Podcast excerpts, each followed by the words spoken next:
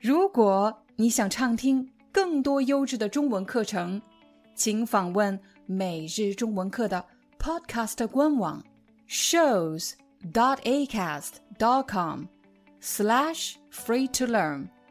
我们的付费会员通道为您提供无广告干扰的高质量收听体验，想听多少就听多少。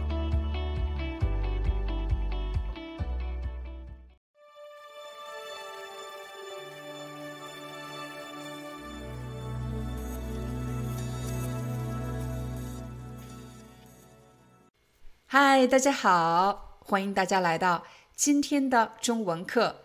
在今天的课程里，你将学到七个用来形容人的实用口语表达。这七个表达你很少在中文课本上看到，为什么呢？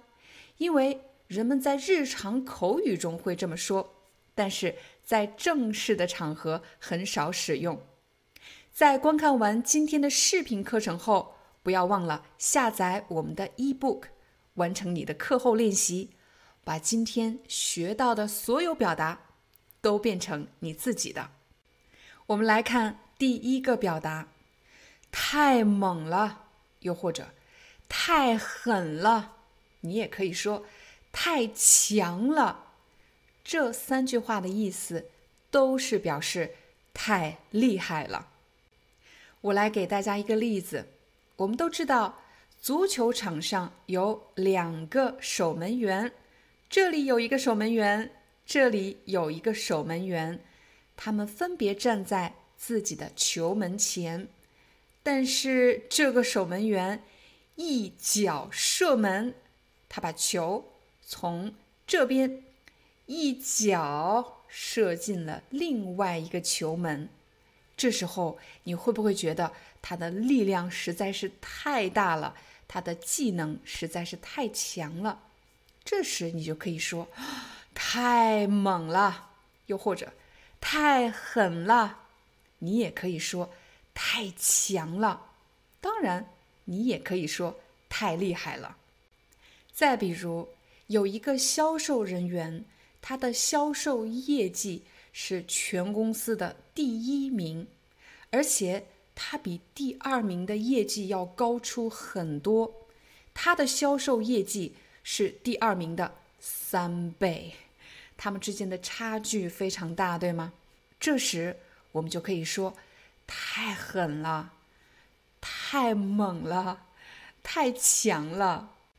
我们再来看第二个表达。吊儿郎当，我为什么说的这么慢呢？这是因为我们在日常生活中不是这么发音的，大家说的非常快。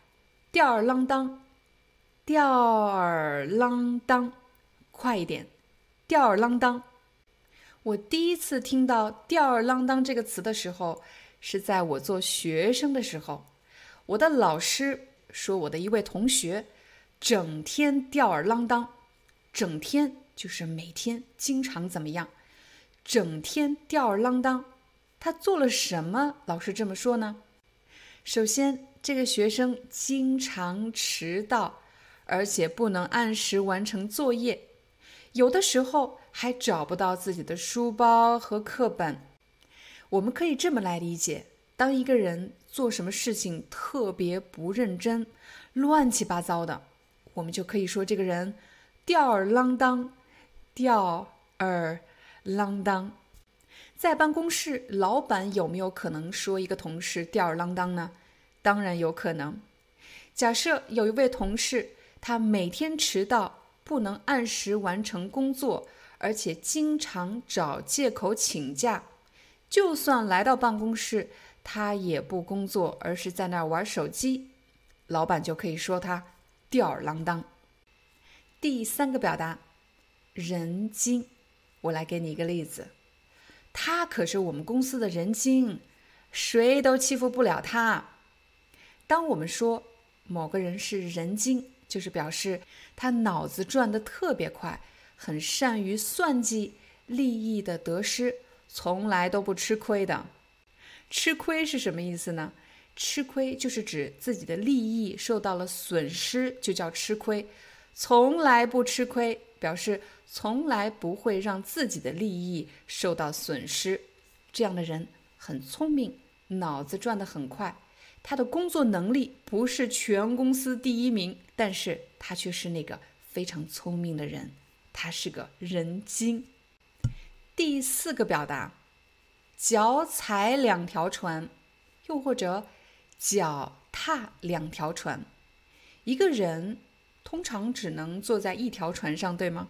但如果他一条腿踩在这条船，一条腿踩在另一条船，他想干什么呢？他当然是想两条船都要，对吗？我们会用。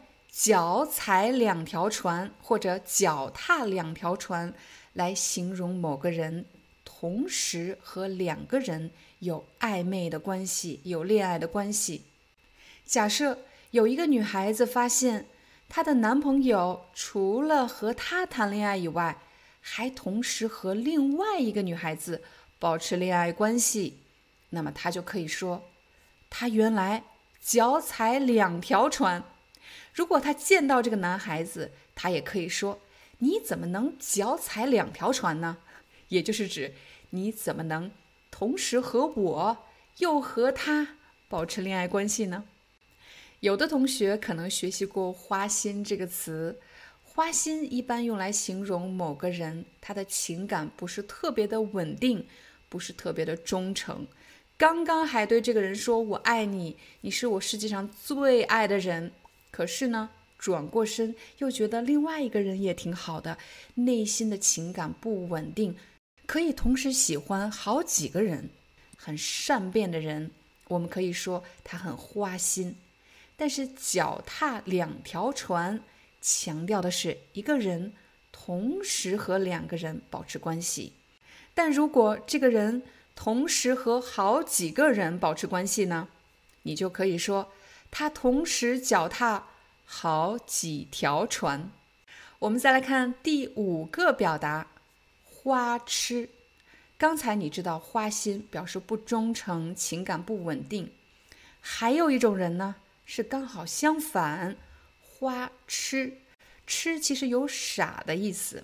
当我们说某个人花痴，是表示他因为太爱某个人了。陷入在某个感情当中太深了，已经完全失去了自我，感受不到自己，感受不到生活中其他的事情，眼里全都是这个人。这时我们就可以说他是个花痴，表示他已经完完全全的爱上什么东西，完完全全忘了生活中别的事情，连自己都忘记的人，他是个花痴。花痴这个词，除了可以形容在恋爱关系中的人爱得特别疯狂的人以外，有时候我们也会开玩笑说自己变成了个花痴。比如，我最近看了一部电影，我太喜欢这个电影中的男主角了。看完这部电影，我就不停地刷关于他的各种信息。这时，我就可以开玩笑说我自己，我变成了一个花痴，表示。太喜欢这个明星，喜欢的有点疯狂的状态。第六个，女汉子。汉子这个词本来是用来形容男性的，他是个汉子，表示他非常的 man，他是一个真男人。但是这里呢，女汉子，如果一个女孩子她的行为举止或者她的性格特别像一个男人，特别像一个男孩子。人们就会说她是个女汉子。我来给你一个场景。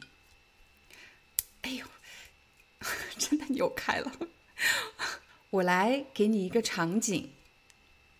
哎呦，这瓶酒我打不开，你能帮我拧一下吗？这瓶酒没问题。开了，给你。你看到了吗？当一个女孩子她的力气特别大，可以做男人都可以做的事情，我们会说她是一个女汉子。除了力量大以外，如果这个女孩子做事情的方式不拘小节，什么叫不拘小节呢？就是不会处理的特别细腻。女孩子都是比较温柔的，比较依赖别人的。但是刚才的女孩子呢，她根本不会注意自己的形象，直接把瓶盖咬开了。我们就可以说她不拘小节，像个女汉子。女汉子这个词既可以是一个褒义词，也可以是一个贬义词。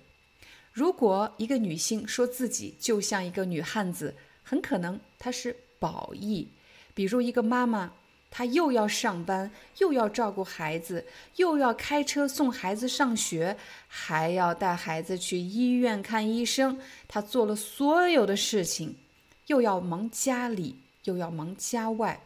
她觉得她把男人的事情都做了，她就会说自己像个女汉子，她的力量非常之强大。但是如果一个男孩子，当着大家的面说某个女孩子长得特别男性化，或者不拘小节、不好看，像个女汉子，这时就是贬义词，非常不礼貌。所以我建议男孩子们不要随便说一个女孩她是个女汉子，但是女孩子可以说自己是女汉子。第七个表达，娘娘腔。娘可以表示妈妈，比如在北方的有些地方，人们称娘，其实就是妈妈的意思。娘也可以表示已婚的妇女，比如娘子，其实就是指妻子的意思。腔表示腔调，这个人说话的方式。娘娘腔这个词呢，一般是用来形容一个男人他说话的方式，他的行为举止。特别像一个女孩子，在每个文化中，人们对于男人应该怎么样，女人应该怎么样，其实是有文化差异的。尤其是在亚洲环境中，男性一般很少注意护肤，很少注意衣服的搭配，也很少聊美发、化妆品这样的话题。但如果一个男性，他经常跟你聊一些护肤品、化妆品、美发或者是美妆、时尚的话题，而且他在说话的时候可能有兰花指，这个动作就是兰花指，可能喜欢这样说话，又或者他的发音听上去特别像女性，比较柔弱，这时人们就会给他们贴标签。我个人其实非常痛恨“娘娘腔”这个词，因为以我自己为例，我的性格其实很像男孩子，我就是忍不住的希望能够像男孩子一样做事情，所以我也能理解有些男孩子他天生下来就是比较细腻，就是比较柔弱，不是他自己决定的，他天生下来就是这样的。我在上学的时候有一位好朋友。他是一个男孩子，他的皮肤特别白皙，而且呢，他到了十几岁也没有长胡子。在这个青春期阶段呢，很多同学就说他是娘娘腔。我当时还在上学，我不理解这句话的杀伤力。直到我自己变成了一个成人，有了自己的孩子，做了母亲，我才开始反思给男孩子贴娘娘腔这样的标签。对他们的伤害有多么大？我这位同学的故事还没有结束。上学的时候，他的皮肤白皙，也没有长胡子。但是到了大学毕业以后呢，他的身高一米八五，看上去特别强壮。他站在马路对面，我都认不出来他。所以我回想过去，想到他在青春期所经历的一种人格的伤害，我会觉得希望大家。你学会了“娘娘腔”这个词，但是千万千万不要给别人贴标签。